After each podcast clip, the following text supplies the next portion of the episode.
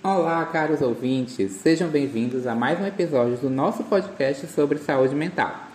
Hoje abordaremos um tema crucial para a qualidade da assistência em saúde mental, que é a formação profissional, os impactos e a abordagem que interfere na visão psicossocial.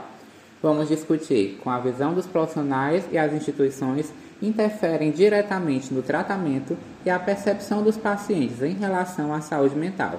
Para enriquecer esse nosso diálogo, nós temos conosco uma convidada especial, a Vanessa, que é assistente social e trabalha no CAPS AD de um município.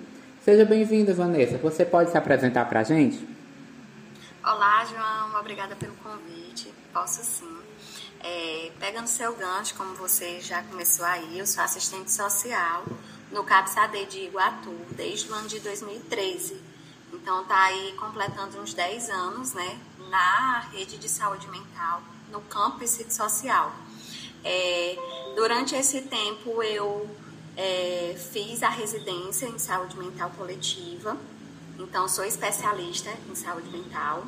É, depois disso, eu assumi a preceptoria da residência no município. Desde 2017, eu estou nesse campo da preceptoria. É, posteriormente, e ao mesmo tempo que sou preceptora, fiz um mestrado em ensino na saúde. E aí o mestrado ele casa bem com a proposta do podcast hoje, né? Formação profissional, com o tema de saúde mental. É, sou também supervisora de estágio acadêmico, né? Sou assistente social de formação, formação pela a Universidade Estadual do Ceará há 10 anos também. E tô aí, sou apaixonada pelo campo da saúde mental, então sou bem suspeita a falar sobre o tema. É, desde que iniciei a minha vida profissional, tenho buscado me especializar né, é, em saúde, em saúde mental coletiva, né, e me apropriar das políticas que são criadas nesse tempo. Vanessa, então é muito interessante, eu gostaria até de agradecer logo a sua participação. Para iniciar a nossa conversa, eu gostaria de perguntar uma coisa. Como é que essa formação profissional, ela em saúde mental, influencia a prática diária no atendimento aos pacientes, pela sua percepção? João, eu acho que é essencial ter uma formação para a gente ir para campo, né? E uma formação especializada. Quando eu iniciei no campo da saúde mental, eu não tinha experiência com saúde mental coletiva, né? Na minha formação, o serviço social trabalha em diversas políticas públicas e aí na minha formação eu tive a experiência é, no campo da saúde hospitalar e no campo sociojurídico. Então, eu não me aproximei muito nessa questão da saúde mental. E aí, quando eu passei no concurso e vim para o município, eu senti necessidade de buscar mais para é, qualificar a prática, né, para qualificar esse atendimento voltado ao usuário. Eu estava num, num equipamento de saúde mental que é referência no estado do Ceará, né? não só no estado do Ceará, mas nacionalmente, porque o primeiro CAPS do Norte Nordeste foi aqui na cidade de Iguatu. Então, eu estava sendo a profissional responsável num equipamento que era referência.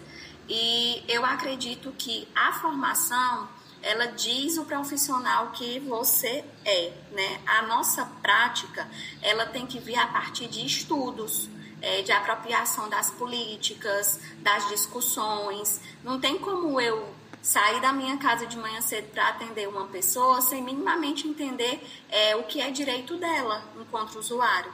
Então, é, eu acredito que está é, intrinsecamente ligada, né, a prática profissional com o atendimento que eu vou realizar àquela pessoa. O atendimento ele vai ser de qualidade a partir daquilo que eu acredito e que eu estudo sobre isso. Aí, Vanessa, aproveitando sobre a parte do que você acredita, a gente pensa muito sobre a vivência em saúde mental, a construção do saber em saúde mental, que envolve o movimento da luta antimanicomial, envolve a reforma psiquiátrica brasileira. Mas, partindo desse ponto, você acha que tem alguma relação entre a formação profissional e os ideais da reforma psiquiátrica agora? É, pensando na reforma psiquiátrica brasileira, né? A reforma psiquiátrica ela é um marco para a saúde mental. Ela iniciou ali por volta de 1930 e ainda hoje ela acontece. E eu costumo falar que é, o posicionamento profissional é o que vai dizer como é que essa reforma está sendo levada hoje em dia. Né? A gente, nós tivemos, nós enquanto profissionais de saúde no campo, tivemos alguns retrocessos desde o final de 2017 no campo da reforma psiquiátrica e o, o, fazer profissional militante na causa é o que vai dizer se essa reforma continua ou não. Né? Você está me perguntando essa questão da relação entre formação profissional e reforma psiquiátrica. A reforma ela prevê o quê? A mudança na forma de cuidado às pessoas com algum tipo de transtorno mental. E para que eu mude esse cuidado, eu preciso ter conhecimento qualificado sobre qual é a necessidade, qual é a real necessidade do usuário. É, a minha prática ela tem que ser pensada e planejada a partir da, das verdadeiras necessidades das pessoas. Então, a reforma psiquiátrica pensa nas necessidades das pessoas e o, a formação também profissional ela deve estar ligada a isso, eu acredito. Então, Vanessa, é interessante a gente ligar essa ação desde a conquista, a busca por direitos, o eminente desmonte, que já aconteceu em governos anteriores, e ainda tem algumas tratativas, mas você acha que tem algum impacto na assistência pelo CAPS, que é onde você atua?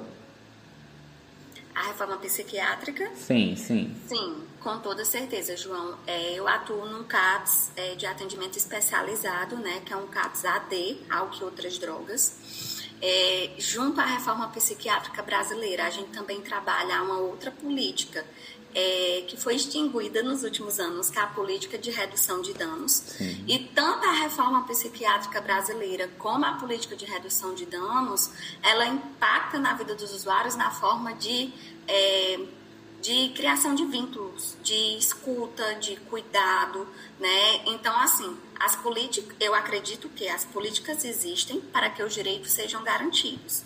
É, às, às, vezes a gente fala sobre, ah, mas por que uma política de humanização, né? Que é outra política que está no campo da saúde mental.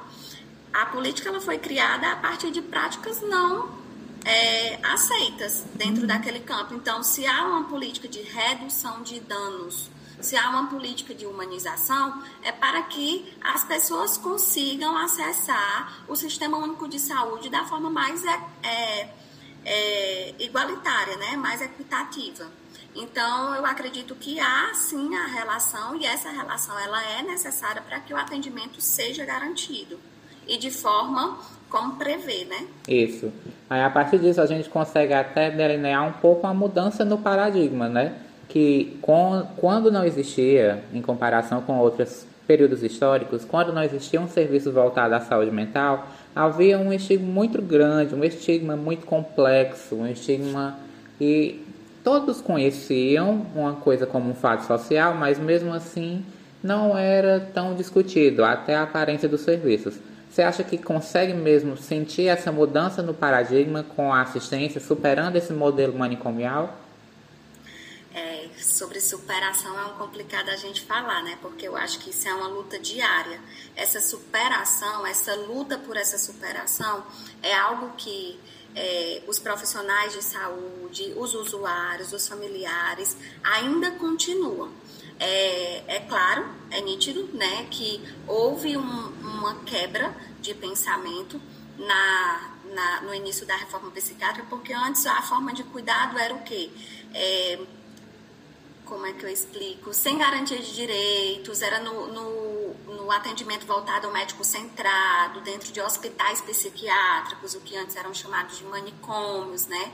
É, as pessoas que eram consideradas desajustadas na sociedade, como, por exemplo, é, gravidez na adolescência, é, pessoa que cometeu algum crime, elas, elas eram depositadas naqueles espaços e muitas vezes chegavam até ser os vínculos familiares eram totalmente rompidos e as pessoas chegavam a ficar nesses espaços até a morte, né?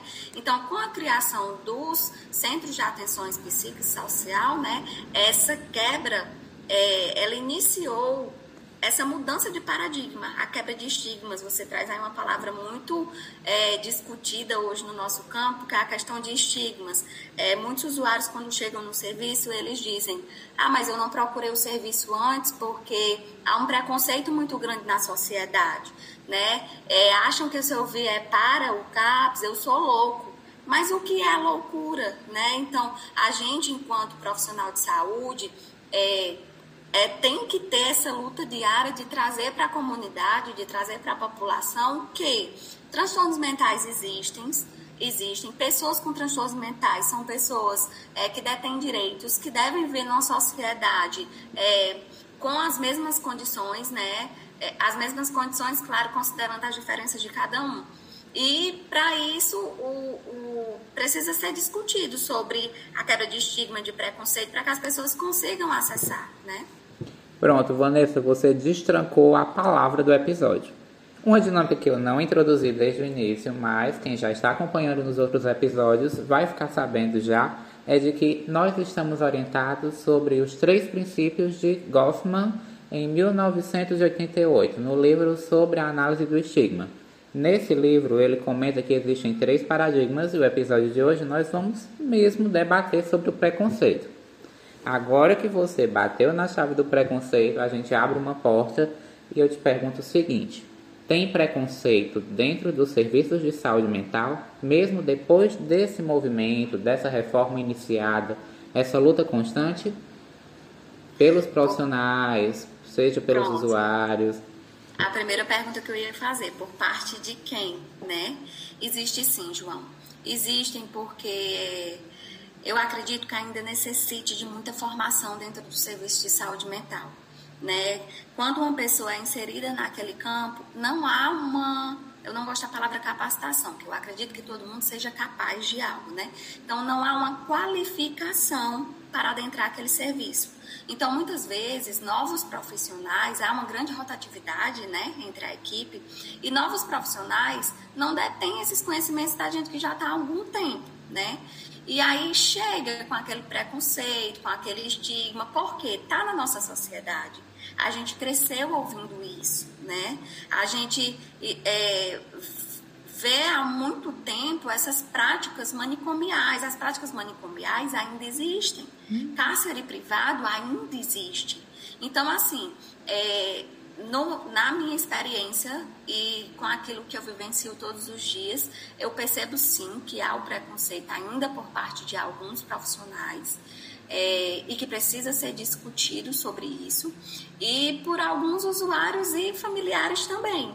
É, no serviço onde eu estou lotada, a gente recebe familiares é, que nos procuram para que a gente obrigue o tratamento a uma pessoa que ainda não chegou até o serviço.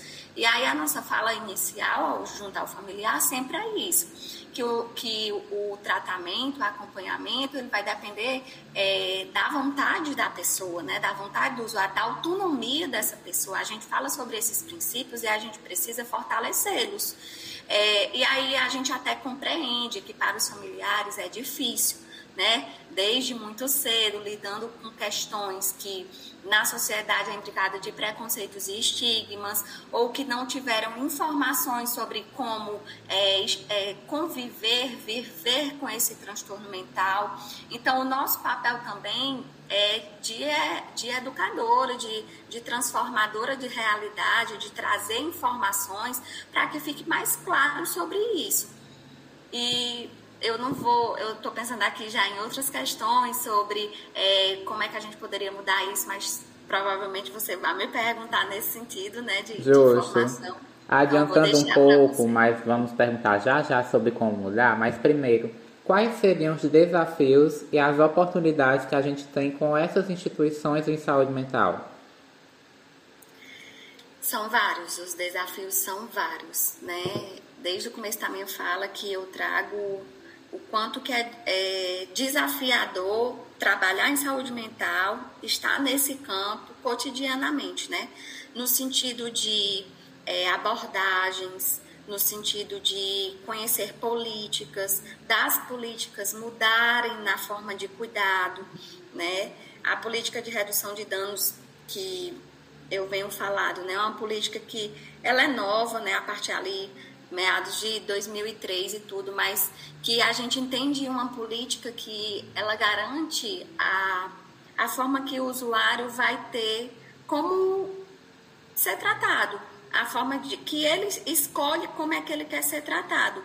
E aí, assim, eu acho que o grande desafio é esse: a gente entender o que é saúde mental, entender que hoje, após aí mais de 30 anos de reforma psiquiátrica, a gente já vive em outra era que tem vários dispositivos em saúde mental. A forma de cuidado em liberdade, eu não trouxe essa palavra ainda aqui no episódio, mas é, a reforma psiquiátrica ela versa sobre o cuidado em liberdade, né?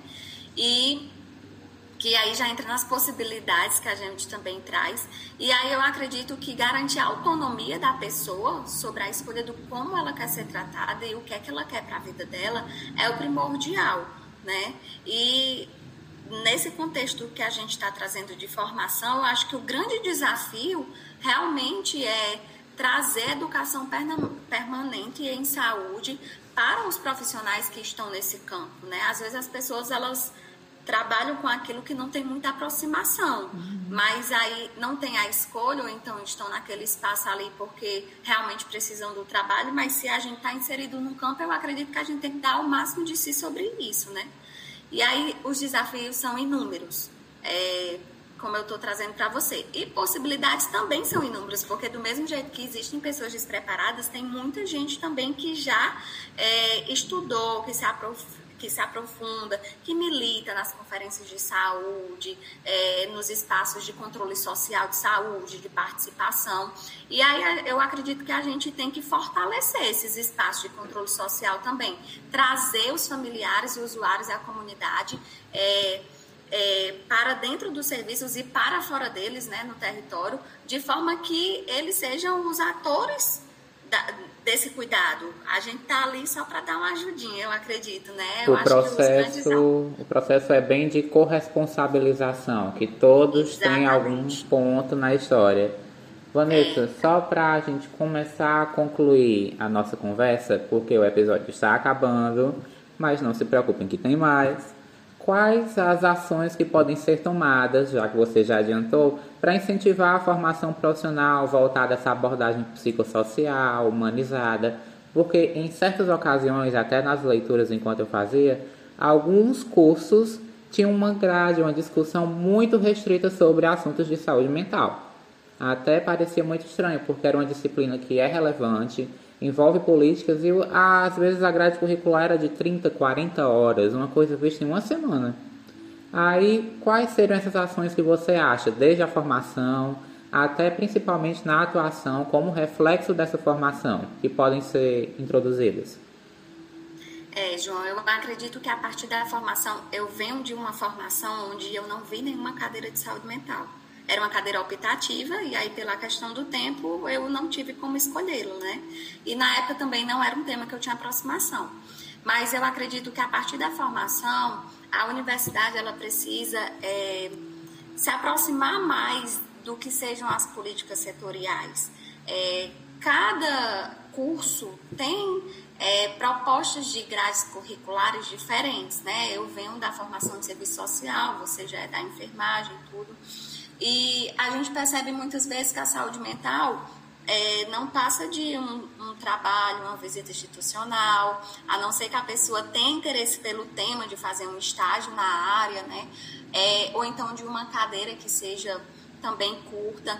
Eu, eu agora eu não, me, eu não me coloquei como preceptora do PET em saúde, né? Que é a primeira experiência aqui do município de Iguatu, que é, é o programa de educação para o trabalho, né? Pelo trabalho em saúde. E eu acredito que essa é uma das iniciativas muito interessantes das universidades aqui ultimamente, porque ele traz uma experiência para o discente que no caso do PET Saúde ele tem educação física, enfermagem e serviço social, uma experiência de um ano um ano dentro dos serviços, realizando é, o processo de territorialização, de projeto de intervenção, de práticas em educação e saúde junto aos usuários, de práticas de gestão junto às equipes de profissionais de saúde.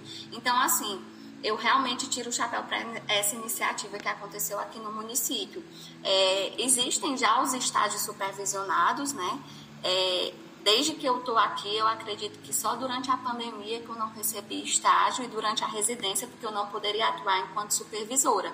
Mas esse processo de formação do estágio no serviço social são dois estágios, né? Estágio 1 e 2, de 225 horas. Então, eu acredito que é uma experiência bem próxima ali. A pessoa consegue vivenciar como é a realidade dos dos serviços de saúde mental. Então, na formação, eu acredito que iniciativas como essa, sair só da visita institucional e partir para projetos, para programas mesmo, é, que, que envolvem os discentes junto à prática profissional mesmo. E no que se refere aos profissionais de saúde, eu acredito que as práticas de educação permanente, a educação permanente de saúde é um tema que vem sendo bastante discutido nos últimos cinco anos, né? Ou até mais um pouquinho do que esses cinco anos. E a educação permanente de saúde é como você diz, não são apenas cursos ofertados de 30 horas, de 60 horas. Ela é cotidiana, ela envolve é, a formação, é, a relação de ensino, serviço e comunidade, né? É uma formação no trabalho e para o trabalho. E aí, é, até uma reunião de equipe que, que acontece com frequência dentro dos serviços de saúde pode se tornar em uma espécie de educação permanente de saúde. É, no espaço aqui do podcast, eu trago até a experiência que no meu serviço a gente tem vivenciado. A gente está passando por uma sequência de encontros de educação de educação permanente de saúde, que é EPS, né? É, que aí quem está sendo quem, quem são os responsáveis por realizar junto aos profissionais são os profissionais residentes. Né? Como eu já falei, eu, era preceptora da, eu sou preceptora da residência. E aí eles fizeram uma grade ali com seis encontros, onde o primeiro encontro fala sobre processo de humanização no cuidado em saúde porque o acolhimento e a humanização no primeiro atendimento é a base de como é que vai ser é, esse acompanhamento durante, durante o tempo que a pessoa estiver, né? E aí depois a gente já veio com outro encontro sobre é, qualificação do instrumento de triagem, quais as perguntas a realizar, de que forma realizar essas perguntas de que não constranja as pessoas, né? Trazer temas como de é, o próximo encontro né, vai ser sobre questão de gênero. Né? A gente tem revolucionado muitos campos em relação a isso. Então, como é que a gente garante o direito das pessoas é, no que se refere a, a, a, percepção sobre gênero e tudo no serviço? Então, assim, através das reuniões de equipe, a gente está passando por esses processos de educação permanente de saúde. E aí eu fiz uma coisa: educação permanente de saúde não é só para profissionais de nível superior é, quando a gente lida com acolhimento, a gente lida com um serviço completo. Quando a pessoa chega a primeira vez ali na porta do serviço, ela vai ser acolhida por o vigia, pela recepcionista. Então, todos os profissionais de serviço estão passando por esse processo de qualificação, né? E aí são nesses momentos onde a gente ainda consegue observar algum, alguns pensamentos retrógrados, alguns pensamentos com preconceito. E aí é nesse momento onde a gente tem essa troca, né? E aí fala como é que, que é dito hoje, como é que vem na política e tudo. Então, assim, é, na prática profissional dos discentes e na prática dos profissionais, eu, eu acredito que o caminho seja esse. Então, Vanessa, é interessante a gente discutir, principalmente que essa formação profissional crítica, essa atualização em si, ela corrobora com os princípios da reforma psiquiátrica, do movimento da luta antimanicomial. Mas, Vanessa, você teria algo mais a contar? Alguma história? Porque durante as leituras você até pontuou uma coisa interessante. O acolhimento é feito da porta que entra até o momento que a pessoa sai, ela tem que estar sendo acolhida. Mas durante algumas leituras até encontrei um termo bem interessante, que era sobre violência sutil, em que os profissionais, as pessoas do serviço, elas se sentem e realizam esses atos de violência, seja na forma do estigma, porque o estigma pode ser considerado e é uma forma de violência, ela acontece de forma bem mais sutil. Você já conseguiu perceber exatamente essas situações, até na sua atuação? Já, João a gente, assim, a, a minha atuação é extremamente crítica. Eu sei que, que o tempo ele demanda, às vezes, a gente trazer re respostas imediatas para aquelas situações, mas eu acredito que o que faz um bom profissional, independente da quantidade de ano que ele tem de experiência ou não, é a criticidade na atuação dele, né? Durante esse tempo de atuação, eu já cometi alguns erros, é, não diretamente em relação a preconceitos, mas é, a perguntas que eu vi que não deixou a pessoa confortável, né? A questão de gênero é, é Principal. A orientação sexual e gênero foi uma das questões que me fez procurar saber mais, procurar me aprofundar, para que eu consiga deixar essa pessoa à vontade, garanta o direito dela, né? Tem uma outra questão, especificamente no meu serviço, que é a abordagem inicial ao usuário na recepção. Né? Às vezes o usuário chega procurando o CAPS. No município a gente tem três CAPS. A gente tem um CAPS geral, é, que é o acolhimento às pessoas acima de 18 anos com um transtorno mental grave persistente. Tem o CAPS AD, que no nosso caso é especificamente acima de 16 anos com o uso de substâncias, e o CAPS infantil juvenil. Então, assim, muitas vezes as pessoas lá dentro do serviço dizem assim, eu queria marcar um atendimento. E aí a gente precisa saber qual a demanda. E aí a gente já percebeu que a forma como a gente perguntava, a gente perguntava na recepção, onde várias vezes tinham muitas pessoas e perguntava, a pessoa faz uso de alguma substância? A gente já trocou a palavra droga por substância para ser aquele, aquela, aquela quebra tão grande. Só que aí a pessoa não entendia o que era substância. Quando a gente explicar o que era substância, é, a gente via que algumas pessoas ficavam um pouco constrangidas, né? Em dizer, não, eu vim porque eu estou dependente ao álcool, é, eu preciso parar o uso de outra droga, de outra substância. Então, assim, era uma forma de violência sutil que a gente realizava, né? É, e aí a gente, nessa educação permanente que a gente está fazendo agora, a gente está procurando essas novas abordagens. Como é que a gente faz a orientação, esse primeiro acolhimento, de forma que a gente não é, infrinja um direito da pessoa, né? De também é, tem uma questão na saúde mental que a gente fala muito sobre sigilo profissional. Sim. Então, como é que a gente garante o sigilo àquela pessoa se naquele primeiro momento a gente já meio que espera que ela responda algo para a gente dar uma orientação. Então, a gente está procurando esse caminho. Não vou dizer que esse caminho está fechado ainda, porque a gente está em constante mudança. Mas a gente já tem é, mudado algumas formas de abordagem para que a gente deixe esse acolhimento o mais humanizado possível. Pronto, Vanessa. E assim chegamos ao final do episódio, muito enriquecedor para a gente teve essa discussão sobre a formação profissional para a saúde mental psicossocial, que é um pouco diferente da formação em saúde mental psiquiátrica, já que envolve esse contexto, tenta visualizar o indivíduo e tudo. Eu agradeço imensamente a Vanessa pela sua participação, por compartilhar as experiências e os conhecimentos conosco, além de que mostra que entender a importância da formação dos profissionais e a relação com os ideais da reforma psiquiátrica brasileira é fundamental para buscar uma assistência mais humanizada e efetiva em saúde mental além de se autopoliciar, ter o pensamento crítico para evitar esses quadros de violência sutil, como você já dá exemplo. Aí lembrem-se que a mudança começa na forma como se trata e cuida uns dos outros. Até o próximo episódio e boa saúde. Obrigada. Foi.